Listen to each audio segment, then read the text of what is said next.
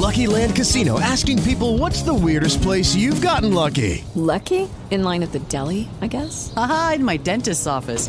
More than once, actually. Do I have to say? Yes, you do. In the car before my kids' PTA meeting. Really? Yes. Excuse me, what's the weirdest place you've gotten lucky? I never win and tell. Well, there you have it. You can get lucky anywhere playing at LuckyLandSlots.com. Play for free right now. Are you feeling lucky? No purchase necessary. Void where prohibited by law. 18 plus. Terms and conditions apply. See website for details.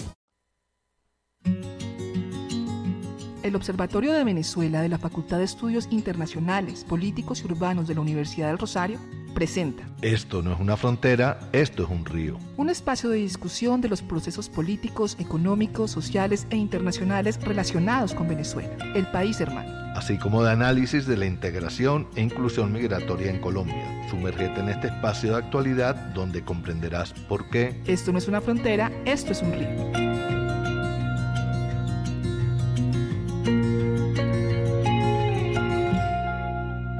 Les damos la bienvenida a Esto no es una frontera, esto no es un programa del Observatorio de Venezuela de la Facultad de Estudios Internacionales, Políticos y Urbanos de la Universidad de Rosario, un espacio que se hace en colaboración con la Asociación Alerta Venezuela y con Diálogo Ciudadano Colombo-Venezolano. Les habla Chomil Laceras y hoy estaré sustituyendo a Ronald Rodríguez, pues quien usualmente dirige este programa está hoy entre nuestros invitados. Estamos transmitiendo a través de la Universidad de Rosario por U Rosario Radio. Hoy estaremos comentando la última publicación del Observatorio de Venezuela realizada en alianza con la Fundación Konrad Adenauer, que será presentada mañana martes 30 de mayo y que podrá ser visto en video en la página web del Observatorio de Venezuela de la Universidad Rosario, buscando en Google como Observatorio de Venezuela, Universidad de Rosario. Se trata del informe que lleva por título Edificando una nueva relación bilateral, recomendaciones a las problemáticas de la relación bilateral y de frontera entre Colombia y Venezuela en un contexto de reactivación y reconocimiento mutuo, cuyos autores son la profesora Francesca Ramos, vicedecana de la Facultad de Estudios Internacionales, Políticos y Urbanos y directora del Observatorio de Venezuela de la Universidad Rosario, el profesor Ronald Rodríguez, como ya dijimos, investigador y vocero del Observatorio de Venezuela, y Daniela Monroy, investigadora adscrita del Observatorio de Venezuela y compañera también de esta mesa. Los autores eh, de esta última publicación del Observatorio de Venezuela no solo hacen un pormenorizado recuento de los antecedentes de los encuentros y desencuentros que han vivido Colombia y Venezuela, así como del contexto en que se está desarrollando el restablecimiento de las relaciones entre ambos países, sino que abordan una serie de recomendaciones en 11 áreas temáticas, en un trabajo que viene acompañado de gráficos, cronologías, mapas e infografías. Para hablar eh, de esta interesante publicación tenemos hoy con nosotros precisamente a Ronald Rodríguez y a Daniela Monroy. Bienvenidos. Gracias, Chamin. Siempre es bueno empezar por la casa, presentando este trabajo que se hace desde la Universidad del Rosario en alianza con, con la Fundación Konrad Adenauer y que, como bien lo dices, lo presentaremos el día de mañana y que ya está disponible en la página del Observatorio de Venezuela. Eh, y Daniela, estás por aquí también, ¿verdad? Así es. Buenos días a todos y a todas quienes nos escuchan y a pues, los compañeros de la mesa. Vamos a comenzar con Ronald para que nos explique con algo más de detalle del que he hecho yo los alcances de este informe y la importancia eh, de que se dé a conocer justamente en estos momentos. Bueno, Chomin, yo empezaría por eh, ubicarlo dentro de lo que es el trabajo del Observatorio de Venezuela. El Observatorio de Venezuela el próximo año cumple 20 años ya de funcionar de manera formal dentro de la universidad. La profesora Francesca, quien dirige el observatorio y quien es vicedecana, ya lleva más de 20 años trabajando el tema de Venezuela. Cuando iniciamos el observatorio, trabajábamos sobre todo la realidad política de Venezuela y nuestras investigaciones estaban concentradas en Venezuela. Hacia el 2011 se desarrolló una primera investigación, de lo cual se publicó un artículo conjuntamente con la profesora Francesca sobre la relación bilateral y particularmente en el 2015, conjuntamente con el profesor Juan Camilo Hito, al quien se le rinde un homenaje precisamente con este informe.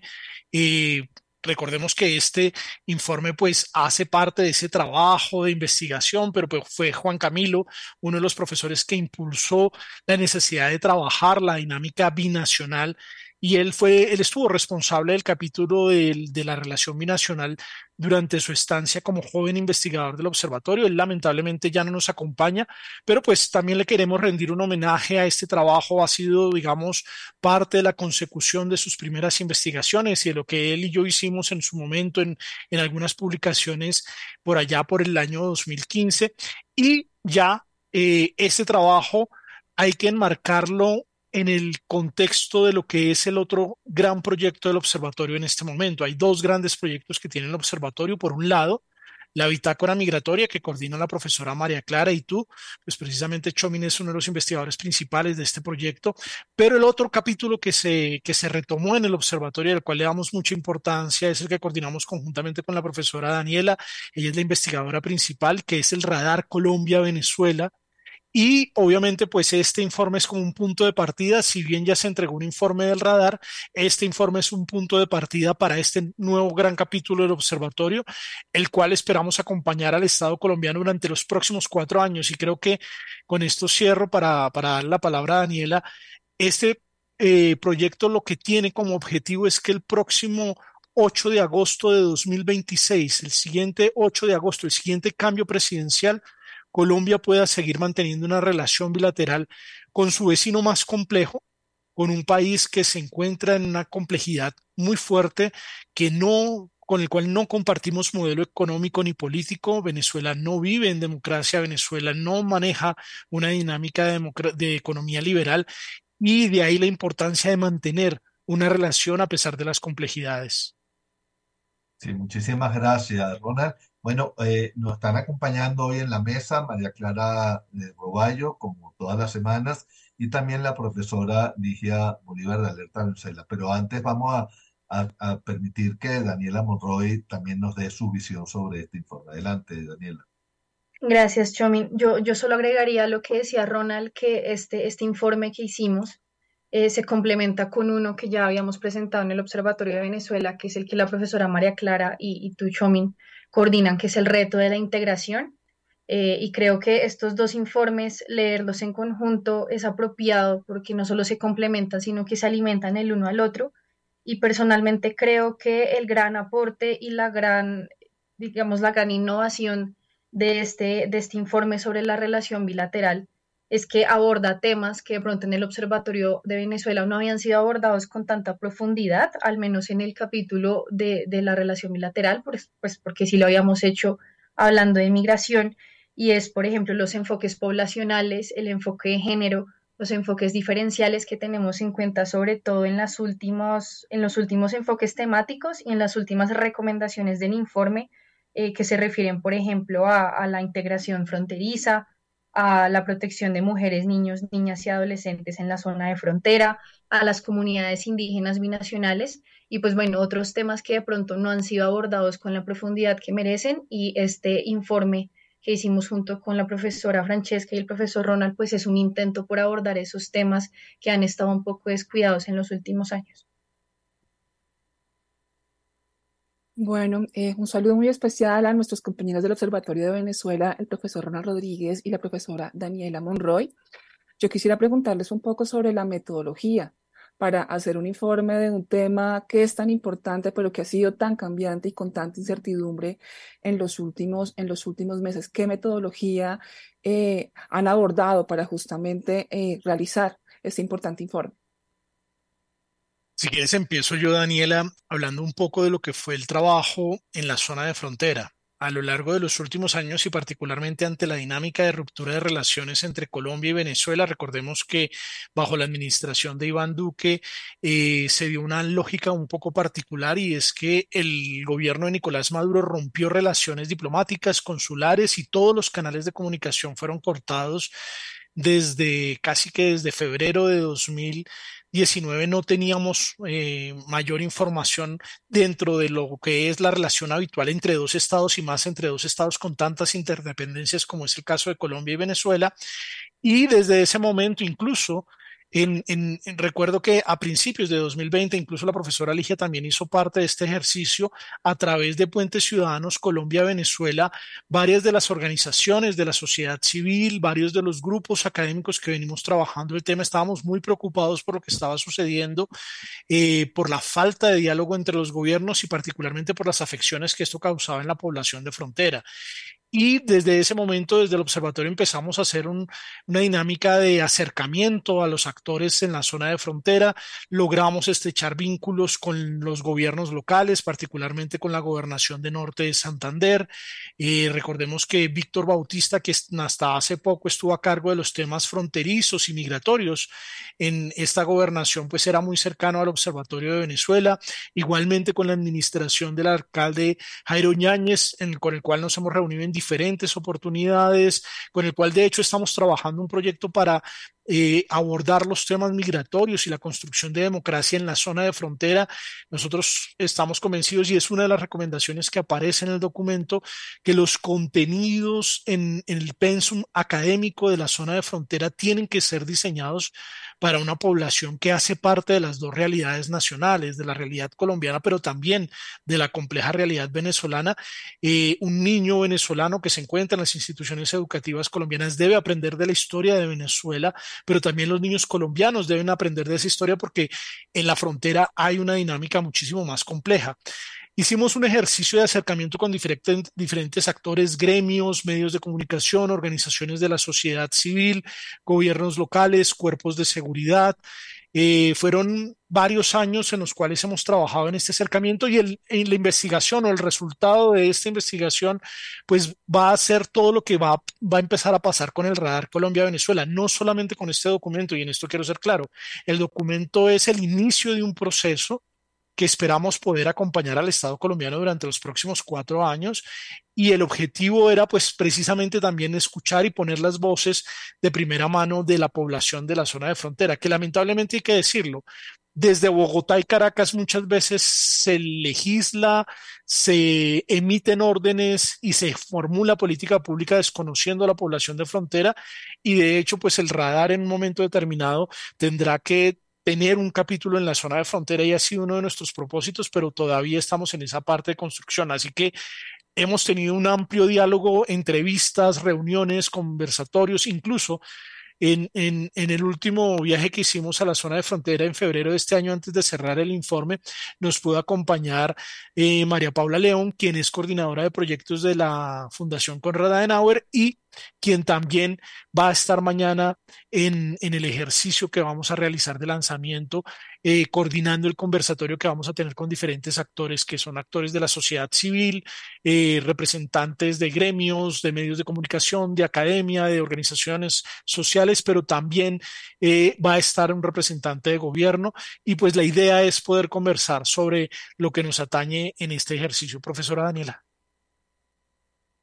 Simplemente, no, iba, iba a agregar lo, último que decías, Ronald, y, es que este informe es el resultado del seguimiento que se ha hecho desde 2020 y hasta 2023, en el que el Observatorio de Venezuela se atrevió a ir a la zona de frontera y estuvo presente en todas las, eh, digamos, en todas las relaciones que se conformaron desde Cúcuta y en todas las mesas y reuniones en las que se discutían planes de acción para la recuperación de esta relación bilateral que detallamos en el informe y que de hecho la importancia de que nosotros como observatorio hayamos estado allí es que pues esas discusiones y esos diálogos que se entablaron en Cúcuta en el momento pues fueron la base de la nueva relación que se ha conformado entre Colombia y Venezuela a partir de los gobiernos, bueno, del gobierno del presidente Petro y, del presidente Maduro.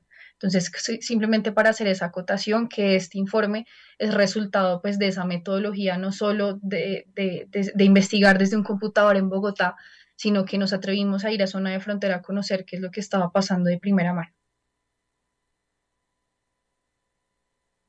Eh, bueno, buenos días, soy Ligia Bolívar y, quería preguntarles un par de cosas. Por una parte, este, hay, eh, está el tema de política migratoria em, y por otro lado está el tema de las relaciones diplomáticas y sobre todo consulares asociadas también a las políticas migratorias. Eh, ¿cómo ven dentro del informe el balance que ustedes hacen de estos primeros meses, hace un año ya, del gobierno del presidente Petro frente a, las a las tareas que él mismo se, se propuso y que anunció en, en estos ámbitos. Y la, la segunda pregunta tiene que ver más con un aspecto específico que ustedes resaltan en el informe, en las recomendaciones, que tiene, está relacionado con eh, el regreso de Venezuela a la comunidad andina de naciones. Eh, no voy a referirme a los espacios multilaterales. Me gustaría saber específicamente cómo están viendo ustedes también esta, este posible regreso de Venezuela, tomando en cuenta precisamente el tema de la política migratoria. Es decir, Hello, it is Ryan, and we could all use an extra bright spot in our day, couldn't we? Just to make up for things like sitting in traffic, doing the dishes, counting your steps, you know, all the mundane stuff. That is why I'm such a big fan of Chumba Casino. Chumba Casino has all your favorite social casino style games that you can play for free anytime, anywhere with daily bonuses. That should brighten your day a little.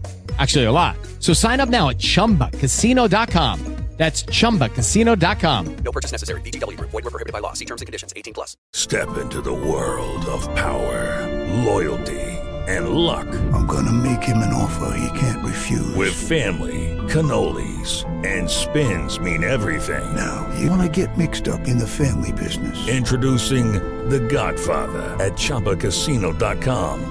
Test your luck in the shadowy world of The Godfather slot. Someday. I will call upon you to do a service for me. Play the Godfather now at Chumpacasino.com. Welcome to the family. VGW Group. No purchase necessary. Void where prohibited by law. See terms and conditions. 18 plus. El regreso de Venezuela a la, a la comunidad andina supondría eh, un cambio en la ciudadanía de los, y del estatus migratorio de los cerca de 3 millones de, de venezolanos en Colombia. ¿Cómo, ¿Cómo se ve eso? ¿Cómo pudieron este, explorarlo?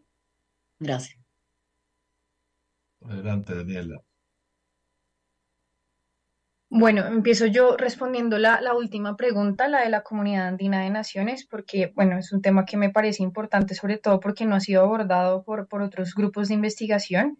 Eh, y nosotros en el informe tratamos de hacer un recuento de la manera en la que Colombia y Venezuela han dejado de tener espacios multilaterales para tener diálogo eh, sobre diferentes temas que les atañen a ambos y que son de mutuo interés para ambos países. Y, por eso decimos nosotros que promover el regreso de Venezuela a la CAN en calidad de país miembro asociado específicamente, que es la categoría que se le asigna a, la, posibilidad de hacer este proceso dentro del Acuerdo de Cartagena, que es la, Carta de Creación de la Comunidad Andina de Naciones, pues esa inclusión de, de, Venezuela en calidad de país miembro asociado, pues podría fomentar la construcción de confianza y podría también apostar por el desarrollo integral de la región de frontera entre Colombia y Venezuela. Y eso a su vez pues podría aumentar las posibilidades de ganancia de, de la economía no solo fronteriza, sino de las economías nacionales de los dos países. Sin embargo, pues también tenemos presente que hay diferencias ideológicas y que las posturas de Colombia y Venezuela eh, han ido pues en efecto disminuyendo, como decía al principio, las instancias eh, bilaterales o las instancias de diálogo para ambos países. Y em, esta eh, adición nuevamente de Venezuela a la CAM pues podría posibilitar que se lograra formalizar un proceso que comenzó eh, por allá en el 2006, si no estoy mal, pero que no se llegó a concretar y es la delimitación de la zona de integración fronteriza colombo-venezolana Em, y ese proceso, pues detallamos en el informe que llegó a estar casi consolidado. De hecho, em, ambos gobiernos eh, pudieron intercambiar las notas reversales que expresaban la intención de conformar esa zona de integración fronteriza. Por eso no se pudo llegar a concretar, así que, bueno, la delimitación de, de esa zona podría propender, pues, no solo por asuntos económicos, culturales, sino incluso de asuntos migratorios, como lo, lo decía la profesora Ligia en la primera pregunta creo que eso le da paso pues al profesor Ronald a que responda la primera. En efecto, profesora Ligia, la, profesora Daniela hablaba del, proceso de las zonas de integración fronteriza. Uno de los primeros trabajos que hicimos en el Observatorio de Venezuela lo hicimos en el 2006. fue una reunión que se hizo con alcaldes y gobernadores de la zona de frontera, precisamente para hablar de esa zona de integración fronteriza. En la página del Observatorio ustedes lo encuentran en la parte de libros como Vecindad sin Límites, que finalmente fue editado en 2008, pero el trabajo se realizó en el 2006. En ese momento, digamos que eh, había una lógica que parecía muy extraña y yo lo recuerdo muy bien, que el presidente Chávez en ese momento y el presidente Uribe, que eran presidentes que claramente tenían diferencias ideológicas y políticas, habían logrado una sinergia muy llamativa para impulsar la zona de integración fronteriza y todo ya iba marchando muy, muy bien hasta que Chávez decide retirarse de la comunidad andina y con ello pues se cayó todo el piso jurídico que sustentaba esta zona de integración fronteriza. Pero hay que recordar que precisamente en el, en el marco de la comunidad andina pues hay un montón de herramientas y entre ellas todo el tema migratorio, lo cual es muchísimo más, digamos, robusto que la misma dinámica de lo que hoy estamos intentando hacer desde Colombia con el Estatuto Temporal de Protección para Migrantes Venezolanos. Si Venezuela hiciera parte de la CAN, eh, el, tema migratorio podría llegar a ser abordado de una forma muchísimo más, eh, digámoslo, institucionalizada, pero el regreso de Venezuela está seriamente complejizado porque una de las paradojas que tenemos en este momento en la diplomacia colombiana es que pasamos de una relación compleja con Venezuela a una buena relación y de una buena relación con Perú a una relación compleja. Y en este momento, si uno quisiera que Venezuela, en efecto, pudiera regresar al marco de la Comunidad Andina de Naciones, pues necesitaría el concurso de Perú, que es quizá el otro gran país en este, en este ejercicio multilateral y lamentablemente las relaciones entre Colombia y Perú, como ustedes saben, no pasan por su buen momento. Entonces, cuando nosotros formulamos esta recomendación, no teníamos eso sobre la mesa.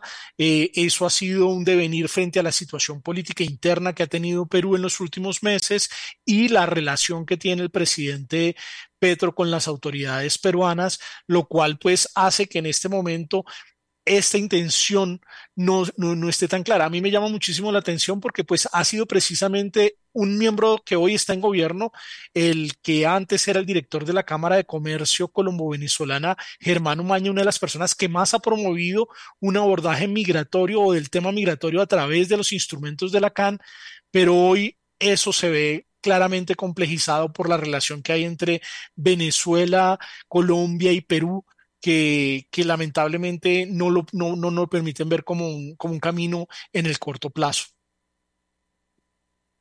Nosotros, además de, de, la investigación que hicimos en este informe para este tema puntual que pregunta la profesora Ligia, eh, y también además del seguimiento que se ha hecho desde el radar Colombia-Venezuela, nos hemos dado cuenta eh, de que las relaciones bilaterales han estado muy concentradas en la retoma de todo lo que tiene que ver con los temas económicos y comerciales. Y hemos hecho una crítica en diferentes espacios ante el gobierno nacional y ante el gobierno venezolano de que hay otros temas que se deben retomar y que esa retoma de la relación bilateral o ese restablecimiento más bien de la relación bilateral pues debe ser holístico eh, y detallamos, de hecho, en la, en la cuarta recomendación que hacemos en este tema, en el informe, en el tema de la CAN o de la reincorporación de Venezuela a la CAN, eh, detallamos que el acuerdo de alcance parcial número 28, que ha sido tal vez uno de los temas que han tenido más visibilidad dentro de la retoma de la relación comercial, también debería abordar holísticamente temas relacionados con el resorte político, el resorte migratorio y compromisos hechos en materia de derechos humanos.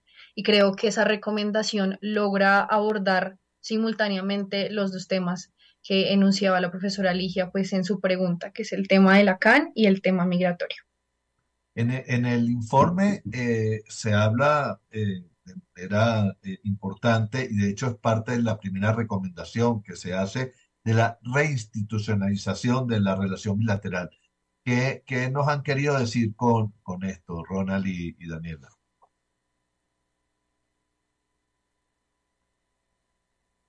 Bueno, lo de la reinstitucionalización de la relación bilateral apunta básicamente a que nosotros vemos que se han hecho algunos, bueno, se ha restablecido un diálogo, evidentemente, y eso ha sido público, bueno, público en, de cierta manera, porque hay puntos en la agenda bilateral que no conocemos y de hecho en el informe y en el radar Colombia-Venezuela también hacemos mención de eso.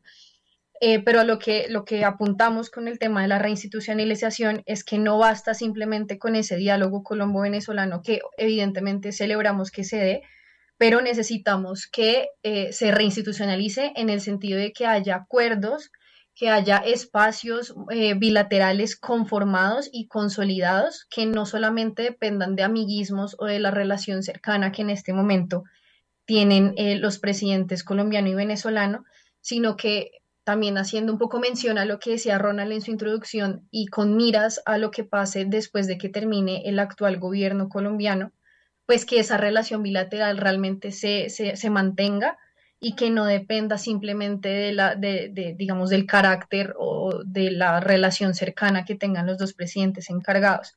Lo que hemos visto históricamente es que la relación colombo-venezolana ha dependido efectivamente de la relación de sus gobernantes y nosotros, eh, una de las grandes recomendaciones, y diría yo que la central que hacemos en este informe, pues es justamente que se logre reinstitucionalizar la relación bilateral con el objetivo de que esa relación pueda ir más allá de sus gobernantes, que de hecho dentro de esa relación bilateral puedan participar otros actores como los gremios, la sociedad civil, eh, las organizaciones eh, de, de, migrantes, de colombianos, de venezolanos, de agentes de frontera, que puedan tener injerencia dentro de lo que se decide y que eso no dependa simplemente de los presidentes en cuestión.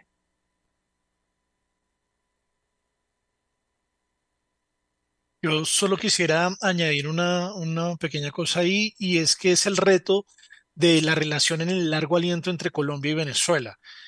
Colombia y Venezuela son mucho más que vecinos. Colombia y Venezuela tienen una relación, eh, como lo decía al principio, con un montón de interdependencias y construir una serie de instituciones que iban más allá de la representación diplomática o de los 15 consulados que tenía Colombia en Venezuela o los 9 que Venezuela tenía en Colombia ellos, los dos países habían construido una serie de instituciones, incluso hay un tratado, el Tratado de 1939, para resolver las diferencias cuando éstas se presentan.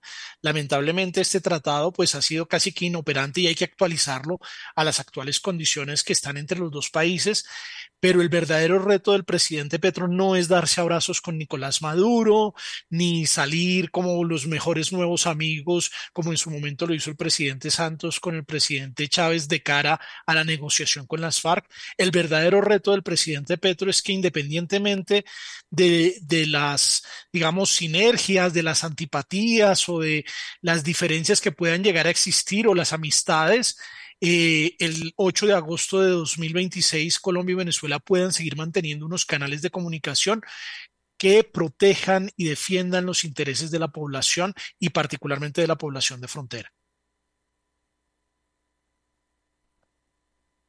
Yo quisiera preguntarles en estos últimos minutos, eh, bueno, invitar a nuestra audiencia a que se conecten mañana a la plataforma del espectador para ver justamente, eh, dialogar al respecto de este informe y quisiera preguntarle al profesor Ronald o a la profesora Daniela, ¿cuáles, para, para quiénes están, están dispuestas estas recomendaciones? ¿Cuántas problemáticas encontramos? Eh, y para quiénes, quiénes son los actores relevantes que deben estar muy atentos justamente a este informe. Bueno, yo, yo, yo, solo diría que el informe es una excusa realmente para que pongamos a conversar a diferentes actores. Vamos a tener al vicecanciller, a, al el embajador Coy, vamos a tener a María Luisa Chape, presidenta de la Cámara de Comercio Colombo-Venezolana, vamos a tener al editor y mm, que maneja toda la parte multimedia del espectador, Elber, vamos a tener incluso a un miembro de esta mesa también, que es el vicepresidente de Diálogo Ciudadano, al profesor Alejandro Martínez, y estará la profesora Francesca Ramos. Es, es un espacio para abrir un, una dinámica de conversación. A mí me parece muy importante porque realmente el informe es una excusa para que muchos actores que estamos interesados en el tema nos reunamos y podamos hablar de esto. Sabemos si vamos a tener una, un, una dinámica con medios.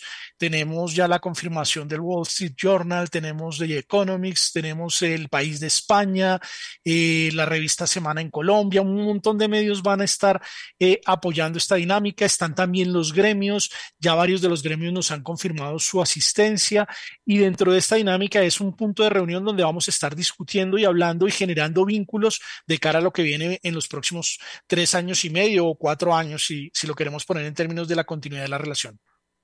Bueno, vamos ahora desde Caracas con Antonio Delicio para una pregunta muy precisa y una respuesta muy corta, porque nos queda un minutico de programa.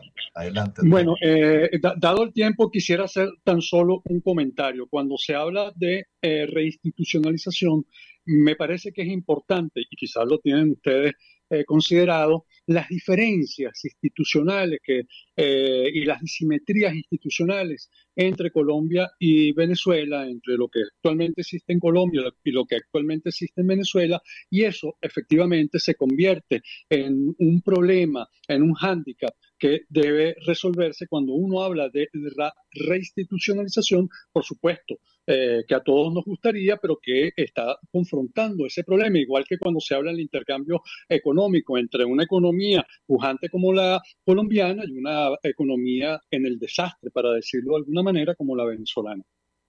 Y en efecto, Antonio, así lo es. Colombia vive un sistema democrático con todos sus defectos, pero Venezuela vive una dinámica eh, dictatorial y uno de los grandes retos es cómo dos sistemas políticos con diferencias tan abismales pueden mantener una línea de diálogo en función de las necesidades de los ciudadanos. Y creo que ahí a Colombia le corresponde una mayor responsabilidad en la protección de niños, niñas y adolescentes en la zona de frontera.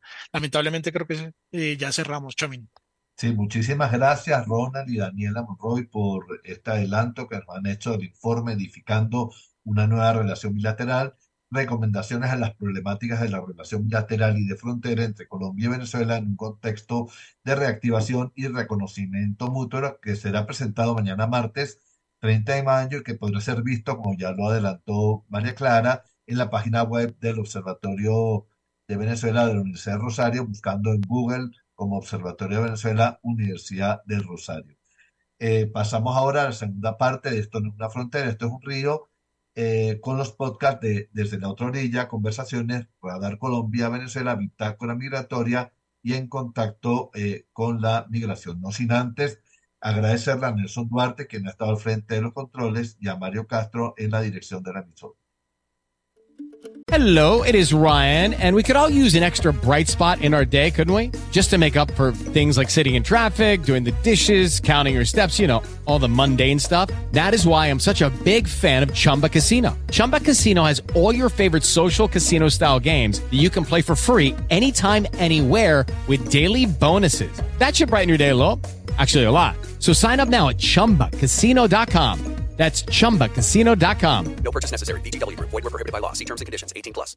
With Lucky Land slots, you can get lucky just about anywhere. Dearly beloved, we are gathered here today to. Has anyone seen the bride and groom? Sorry, sorry, we're here. We were getting lucky in the limo and we lost track of time. No, Lucky Land Casino with cash prizes that add up quicker than a guest registry. In that case, I pronounce you lucky. Play for free at LuckyLandSlots.com. Daily bonuses are waiting. No purchase necessary. Void were prohibited by law. 18 plus. Terms and conditions apply. See website for details. Hola, estamos en La Otra Orilla, un espacio que se realiza con el apoyo del Observatorio Venezuela de la Universidad de Rosario y bajo la responsabilidad de quien les habla, Antonio Delicio. En esta sección correspondiente a la última del mes de mayo 2023, entre las noticias de interés binacional, iniciamos con la denuncia que se hace en la opinión pública venezolana sobre la presencia de la disidencia de las FARC y el ELN en la explotación del oro, del oro en este caso en el estado Amazonas venezolano. Importante decir también que en la opinión pública venezolana se han recogido las declaraciones de Freddy Bernal en tanto que gobernador del estado Táchira diciendo que no hay grupos armados en entidad que esté atentando contra la República Bolivariana de Venezuela. Y cuando se habla de grupos armados en esa entidad fronteriza, se habla siempre de la presencia de grupos irregulares colombianos. Importante también decir que en la opinión pública venezolana se ha hecho eco de las declaraciones del el ministro Umaña, quien dice que Venezuela va a ser el país de mayor crecimiento económico en América Latina y el Caribe. Sin embargo, siempre hay que advertir que para que la economía venezolana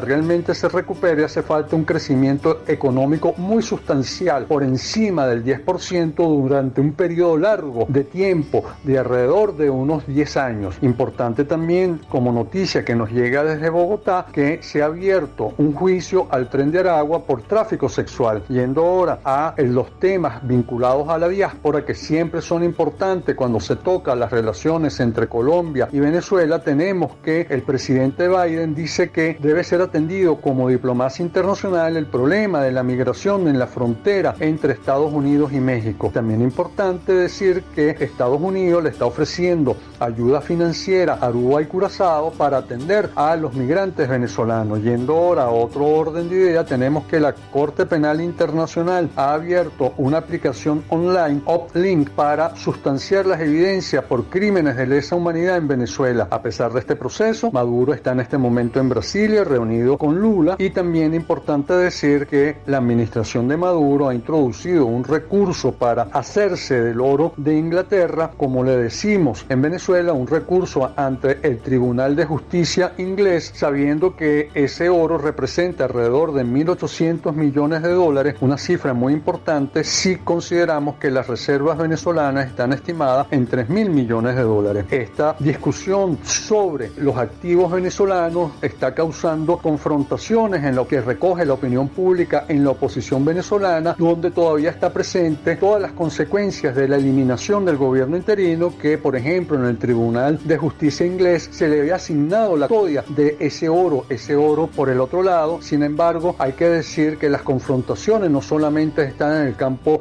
de la oposición, también están en el campo del oficialismo. El gran polo patriótico se encuentra realmente desmembrado de los 24 miembros que en este momento suma 8 y una gran discusión interna en lo que era ese gran polo patriótico por la intervención que está pretendiendo la administración de Maduro en el Partido Comunista Venezolano. Sin embargo, la noticia política de mayor relevancia en estas últimas 24 horas ha sido la suspensión de las elecciones en la Universidad Central de Venezuela, unas elecciones que tienen relevancia para la vida política del país. Bien, me despido hasta la próxima semana.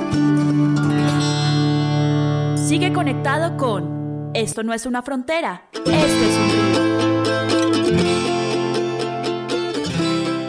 Bienvenidos a Conversaciones, un espacio de la Asociación Diálogo Ciudadano Colombo-Venezolano que se realiza en colaboración con el Observatorio de Venezuela de la Universidad del Rosario. Soy Chomín Laceras y estaré con ustedes junto a Alejandro Martínez Vieda. Hola Alejandro, ¿cómo te va? Muy bien, Chomín, teniendo hoy en nuestro programa como invitado a Carlos Carrasco, quien es investigador de la Agenda Global de Jóvenes de la ONG Plan País. Sí, y con Carlos Carrasco conversaremos sobre una importante investigación sobre la juventud venezolana, no solo la que está en Venezuela, sino la que ha emigrado realizada por eh, la ONG Plan País y Diáspora Global, también con el título Perspectivas de la Juventud Venezolana a nivel mundial. Bienvenido, Carlos. Gracias, Chomi, gracias, Alejandro, por, por la invitación y muy contento de poder conversar sobre un tema tan fundamental para la diáspora venezolana como es la juventud. Carlos, eh, ¿cuáles, ¿cuáles son los parámetros eh, de, esta, de esta investigación sobre la juventud venezolana que hace Plan País? ¿Cuáles son los los alcances, los, los, resultados esperados, la, la, población que están eh, estudiando, cuál, cuál es el, el, carácter de la, de, la, de la muestra, qué tipo de investigación es. Sí, bueno, hay que entender que la, la, población joven en Venezuela durante la segunda década de, de, de los 2000 eh, a, atravesaba eh, esta oportunidad del bono demográfico. Si uno se remite a las encuestas y a las investigaciones de la Universidad Católica Andrés Bello en el 2013 que se hizo una encuesta de juventudes, se hablaba del bono demográfico que tenía Venezuela que aproximadamente eran 8 millones de personas. Sin embargo, del 2013 al 2016 empezamos ¿Puedes a... explicarle, comentarle a, a nuestros escuchas qué es el bono demográfico? Claro, para, para, para simplificarlo a, a, nuestra querida audiencia, el bono demográfico es, es cuando tenemos una proporción mayoritaria de la población que está en edad productiva que es esa población que puede estudiar, que puede trabajar y que al final del día puede ser eh, un aporte al desarrollo del país. No todos los países mantienen siempre una población joven. Europa tiene retos importantes porque ya la mayoría de su población no es joven. Entonces, que un país atraviese un bono demográfico siempre es una buena noticia si se sabe aprovechar. En el caso de Venezuela, con los flujos migratorios, una de las eh, preguntas que queríamos responder de este estudio es Venezuela perdió su bono demográfico y si así fue, ¿quién lo está aprovechando? Porque el tema, eh, estamos hablando acá de, de, personas, no estamos hablando de, eh, de, aire, no estamos hablando de algo etéreo. Si una persona no está en Venezuela, está en otro lado y posiblemente un país pueda aprovechar ese recurso humano, ese conocimiento, ese talento. Con esa motivación nosotros eh, hicimos esta investigación que cubrió 15 países a nivel de Iberoamérica eh, contando por supuesto los principales países en Sudamérica, también en Centroamérica países como Panamá y en Norteamérica tanto México como Estados Unidos y en Europa con Portugal y España. Esta caracterización eh, además incluimos también a los jóvenes que están dentro de Venezuela obviamente. Esta caracterización la hicimos con el fin de identificar cuáles son las principales problemáticas que quejan a esta población joven entre los 15 y los 35 años. Y no solo cuáles son las principales problemáticas que quejan a esta población joven, sino también cuáles son estas propuestas que esta misma población joven dentro y fuera de Venezuela está discutiendo para hacerse cargo de estas problemáticas que al final las dividimos en seis áreas temáticas. Cambio climático, salud mental, emprendimiento, inserción laboral, eh, venezolanidad y también tuvimos un, un, aspecto importante relacionado con los derechos humanos. Mira, Carlos, entonces, ¿cuáles son los principales hallazgos eh, que encontraron entre los jóvenes que permanecen en país y aquellos que han migrado?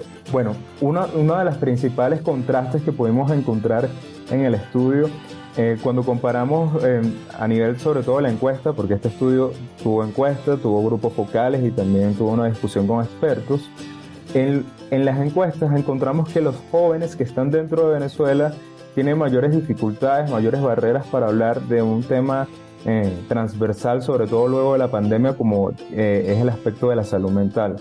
en nuestro estudio pudimos hallar que las personas que salen de Venezuela, ya sea por el proceso migratorio que puede ser traumático o porque en los países de acogida hay mayores servicios de salud mental, tienen mayor disposición a tratar los temas de salud mental propios y de la, de, la comunidad donde viven.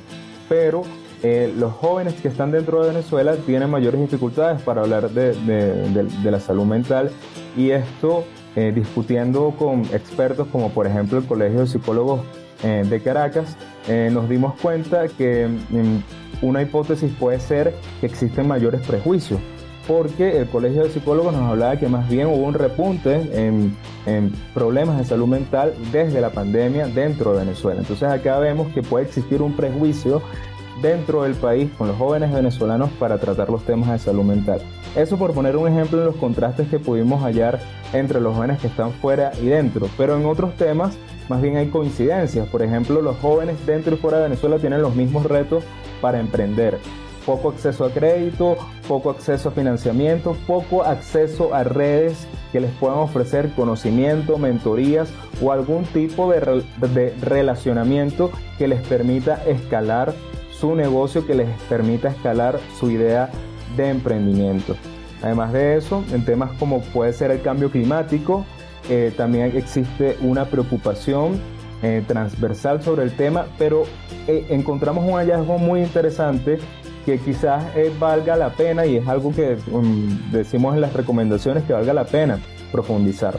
Porque normalmente cuando hablamos de la migración venezolana, la motivación en la bibliografía clásica va desde la motivación política o económica, pero cuando hablamos del tema climático, del tema ambiental, hallamos que muchas personas su motivación final para migrar tiene un componente ambiental importante. ¿En qué sentido? Bueno, se fueron del país o de la zona donde habitaban por un desastre natural.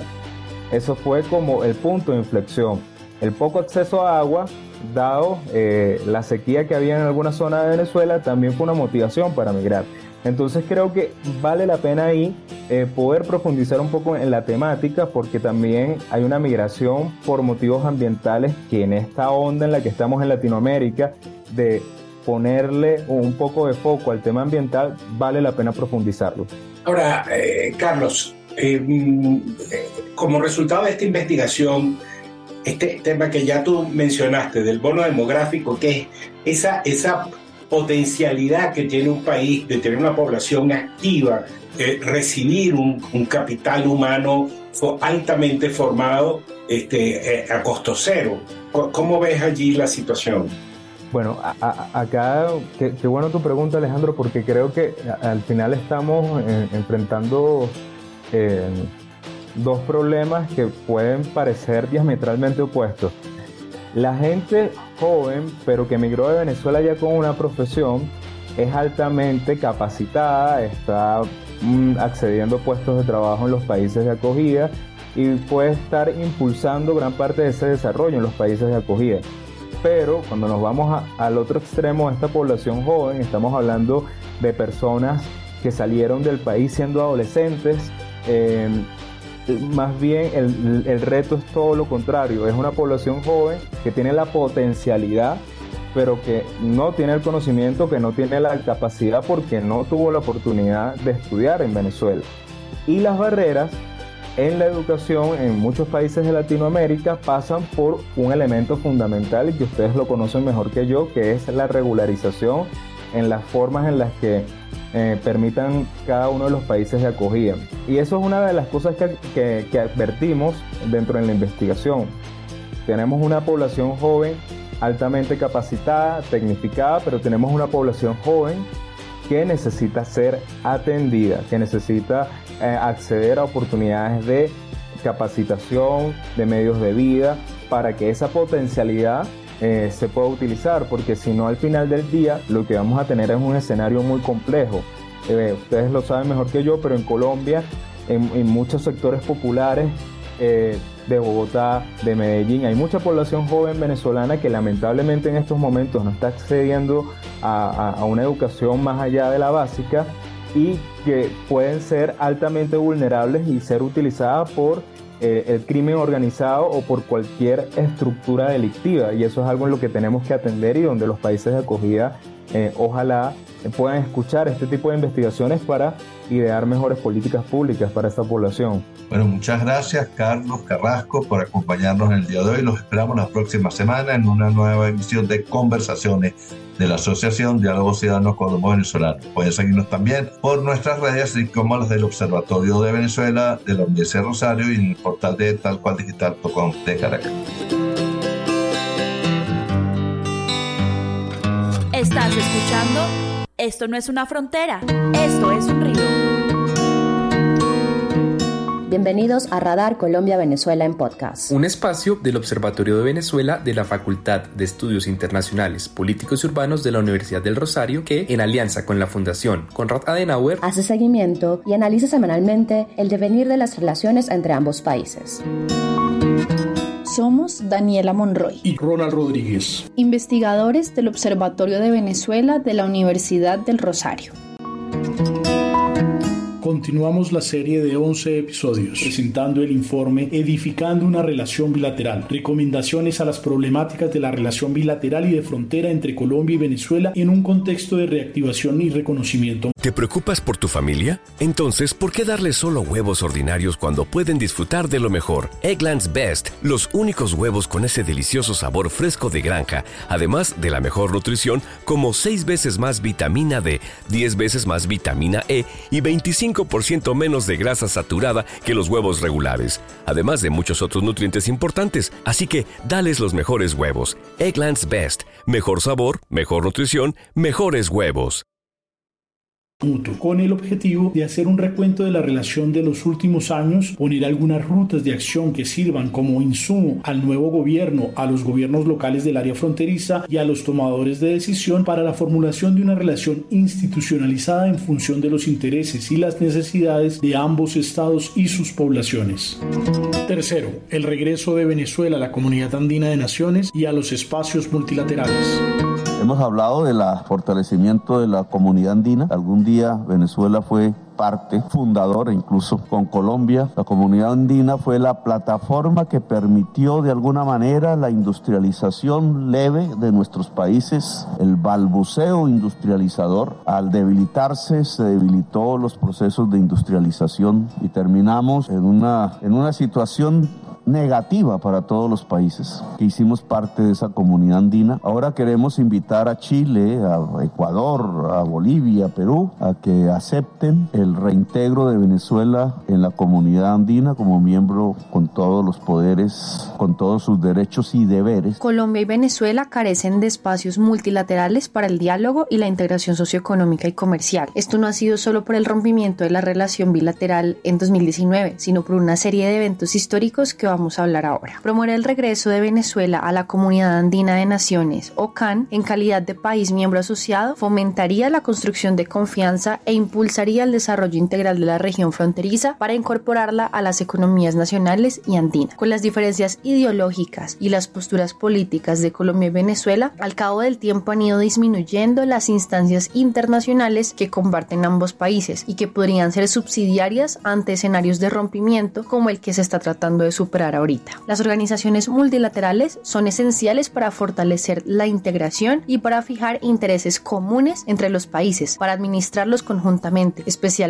en contextos de incomunicación entre países vecinos como el que se vivió en los últimos cuatro años. Venezuela anunció su retiro de la Comunidad Andina de Naciones, OCAN, en 2006, cuando el expresidente venezolano Hugo Chávez no estuvo de acuerdo con la celebración de tratados de libre comercio por parte de Colombia y Perú con Estados Unidos. Con la salida de Venezuela de la CAN, no se logró formalizar la delimitación de la zona de integración fronteriza colombo-venezolana que se había pensado, a pesar de que ambos gobiernos de los dos países intercambiaron notas reversales que expresaban la intención de conformarla. El restablecimiento de la relación bilateral requiere impulsar los intereses de Colombia y de Venezuela en una agenda común e institucionalizar vías que conduzcan a acuerdos y compromisos para restablecer la confianza. La propuesta de Colombia para que Venezuela regrese a la CAN, realizada por el propio presidente Gustavo Petro, es un primer paso para cumplir ese objetivo y para conferir la seguridad que requiere el restablecimiento de la plena relación comercial entre Colombia y Venezuela. Recomendaciones. Colombia debe promover el regreso de Venezuela a la Comunidad Andina de Naciones como una estrategia paralela al acuerdo de alcance parcial con el objetivo de abordar holísticamente temas relacionados con el resorte político, migratorio y compromisos en materia de derechos humanos. Inicialmente, Colombia debe promover que a Venezuela se le otorgue la condición de país miembro asociado, prevista en el capítulo 18 del Acuerdo de Cartagena de la CAN, para estipular las condiciones de la participación de Venezuela en los órganos, mecanismos y las medidas de la CAN y de las relaciones que conformará con los países miembros. La CAN debe ser vista por Colombia como un mecanismo para acordar las normas e instrumentos de regularización del comercio con Venezuela en calidad de miembro asociado. Esto fue Radar Colombia-Venezuela en podcast. Un espacio del Observatorio de Venezuela de la Universidad del Rosario que, en alianza con la Fundación Konrad Adenauer, hace seguimiento y analiza semanalmente el devenir de las relaciones entre ambos países. Los esperamos en nuestro siguiente episodio. Pueden encontrarnos en su plataforma de podcast favorita como Radar Colombia-Venezuela. Sigue conectado con Esto no es una frontera, esto es un río. Bienvenidos a Bitácora Migratoria en podcast. Un espacio del Observatorio de Venezuela de la Facultad de Estudios Internacionales, Políticos y Urbanos de la Universidad del Rosario, que en alianza con la Fundación Konrad Adenauer hace seguimiento y analiza semanalmente la actualidad migratoria en Colombia. Somos María Clara Roballo y Chomin Las Heras, investigadores del Observatorio de Venezuela de la Universidad del Rosario. En el episodio de hoy hablaremos sobre la ausencia del tema migratorio en la agenda de las relaciones con Venezuela y la necesidad de que este tema sea incluido en la agenda bilateral, más aún cuando Colombia es el receptor de cerca del 40% de la migración venezolana en el mundo. La reanudación de las relaciones diplomáticas entre Colombia y Venezuela es sin duda un acontecimiento importante en la tensionante y compleja relación que ambos países han tenido en lo que va del siglo XXI, llegando incluso al cierre intermitente de la frontera desde 2015 y a la ruptura diplomática en 2019. A medida que ha venido avanzando este proceso, la agenda bilateral se ha venido haciendo también cada vez más ambiciosa. No obstante, la realidad migratoria es un tema que, a pesar de ser urgente y estratégico para Colombia, no solo no ha sido abordado con Venezuela, sino que también a nivel interno este asunto viene perdiendo relevancia en el discurso gubernamental y en la opinión pública. En la agenda común se han puesto grandes expectativas y se espera que esta conlleve a resultados positivos tanto para la sociedad colombiana como para la venezolana. Por eso, la situación de más de 2,9 millones de migrantes venezolanos en Colombia, sin contar con el incierto número de colombianos retornados y las estimaciones de los cerca de 3 millones de colombianos que continúan viviendo en Venezuela, son realidades que no pueden quedar por fuera del diálogo y de las acciones bilaterales. Todo esto sin contar a los migrantes pendulares y en tránsito hacia terceros países.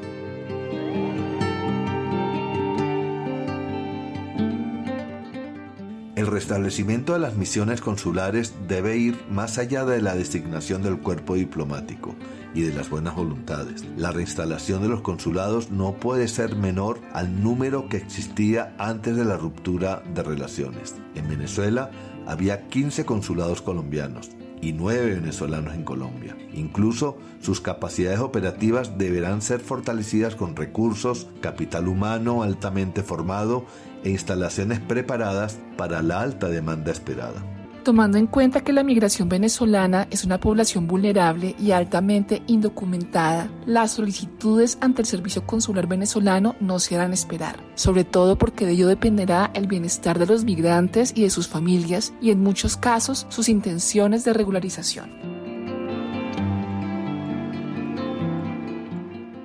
certificaciones de nacimiento, de defunción o de matrimonio, divorcios, legalizaciones y apostillas, servicios notariales, protección de menores, asuntos de nacionalidad, asistencia consular en caso de emergencia y búsqueda de personas, asistencia a víctimas de violencia de género o de trata de personas, asistencia a detenidos, repatriación de cuerpos o adopción internacional son solo algunos servicios que requerirán los venezolanos en Colombia o los colombianos en Venezuela, sin contar los registros consulares y electorales que les permitirían la restitución de sus derechos políticos. Acciones de este talante son las esperadas por ambas sociedades y mientras se concretan, la migración venezolana seguirá llegando a Colombia y a otros países de la región. También aumentan los migrantes en condición irregular y con ellos su exclusión, la xenofobia y la conflictividad social. La migración no desaparecerá si cerramos los ojos ante ella o argumentando tesis que sin sustento niegan el fenómeno. Este es un proceso dinámico que debe ser adecuadamente tratado a nivel nacional, bilateral y multilateral. Esto fue Bitácora Migratoria en podcast. Un espacio de acompañamiento al Estatuto Temporal de Protección para Migrantes Venezolanos del Observatorio de Venezuela de la Universidad del Rosario y de la Fundación Conrad Adenauer. Los esperamos en nuestro siguiente episodio. Pueden encontrarnos en su plataforma de podcast favorita como Bitácora Migratoria. Estás escuchando Esto no es una frontera, esto es un río.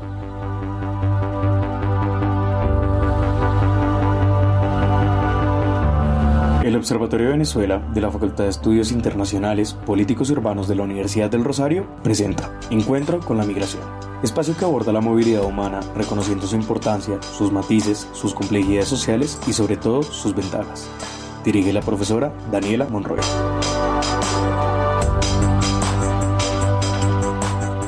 Hola a todos y a todas, bienvenidos a un nuevo episodio de Encuentro con la Migración, en el que estamos con Gustavo Segre, quien es analista internacional del diario La Nación, escritor, docente y político argentino, y actualmente pues es profesor en la Universidad Paulista de Brasil, y hoy vamos a estar hablando con él sobre la operación acogida que está implementando precisamente ese país, Brasil. Gustavo, por favor, cuéntanos de qué se trata la operación acogida que está implementando Brasil para los migrantes. Bueno, esto ya viene de marzo del 2018 es una operación que fue realizada eh, para de alguna manera organizar y contener emocionalmente y desde el punto de vista de las cuestiones civiles, sociales, a todos los migrantes que proveniendo de Venezuela ingresaban al territorio brasileño. Esto se realizó en una localidad, un estado provincial de Brasil al norte que se llama Roraima, que es la frontera precisamente con, con República de Venezuela.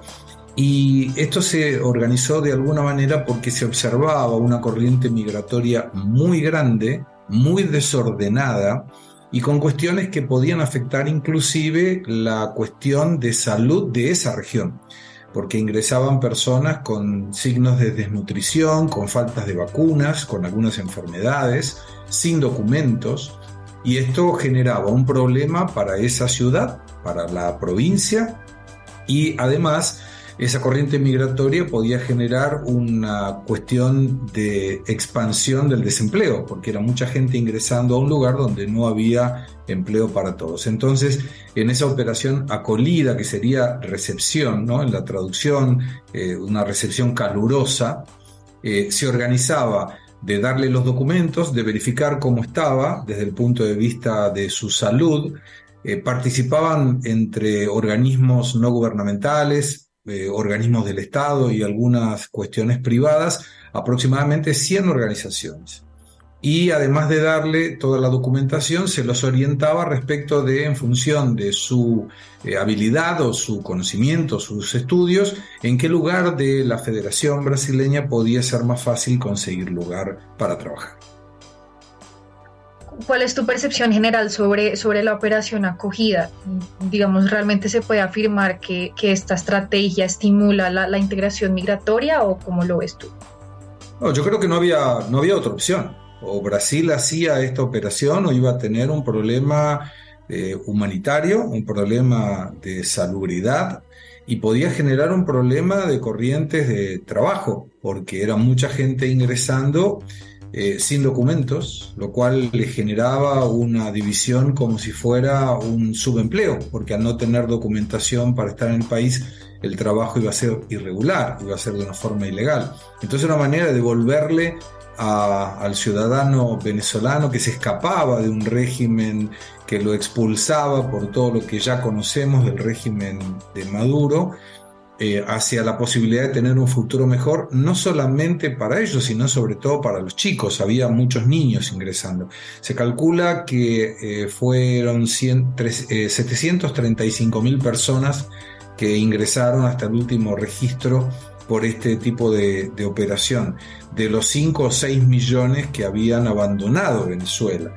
Brasil era el quinto destino, sobre todo por una cuestión idiomática, ¿no? Es el único país de América Latina que no habla castellano. Entonces no era uno de los lugares más comunes para la migración. Pero me parece que fue muy, muy saludable y además el migrante eh, venezolano tenía una característica, un estudio muy elevado. O sea, en los países donde migraron, eh, hay una voluntad de trabajo muy grande, hay un compromiso con el trabajo muy grande y hay un nivel muy elevado en la colocación de educación del eh, quien migraba de Venezuela. Así que me parece que fue una buena alternativa para que aquellos que salían de Venezuela e ingresaban a Brasil pudieran hacerlo de forma ordenada y legal. Como, el Observatorio de Venezuela de la Facultad de Estudios Internacionales, Políticos y Urbanos de la Universidad del Rosario presentó Esto no es una frontera, esto es un río. Un espacio de discusión de los procesos políticos, económicos, sociales e internacionales relacionados con Venezuela, el país hermano. Así como de análisis de la integración e inclusión migratoria en Colombia. Sumérgete en este espacio de actualidad donde comprenderás por qué. Esto no es una frontera, esto es un río.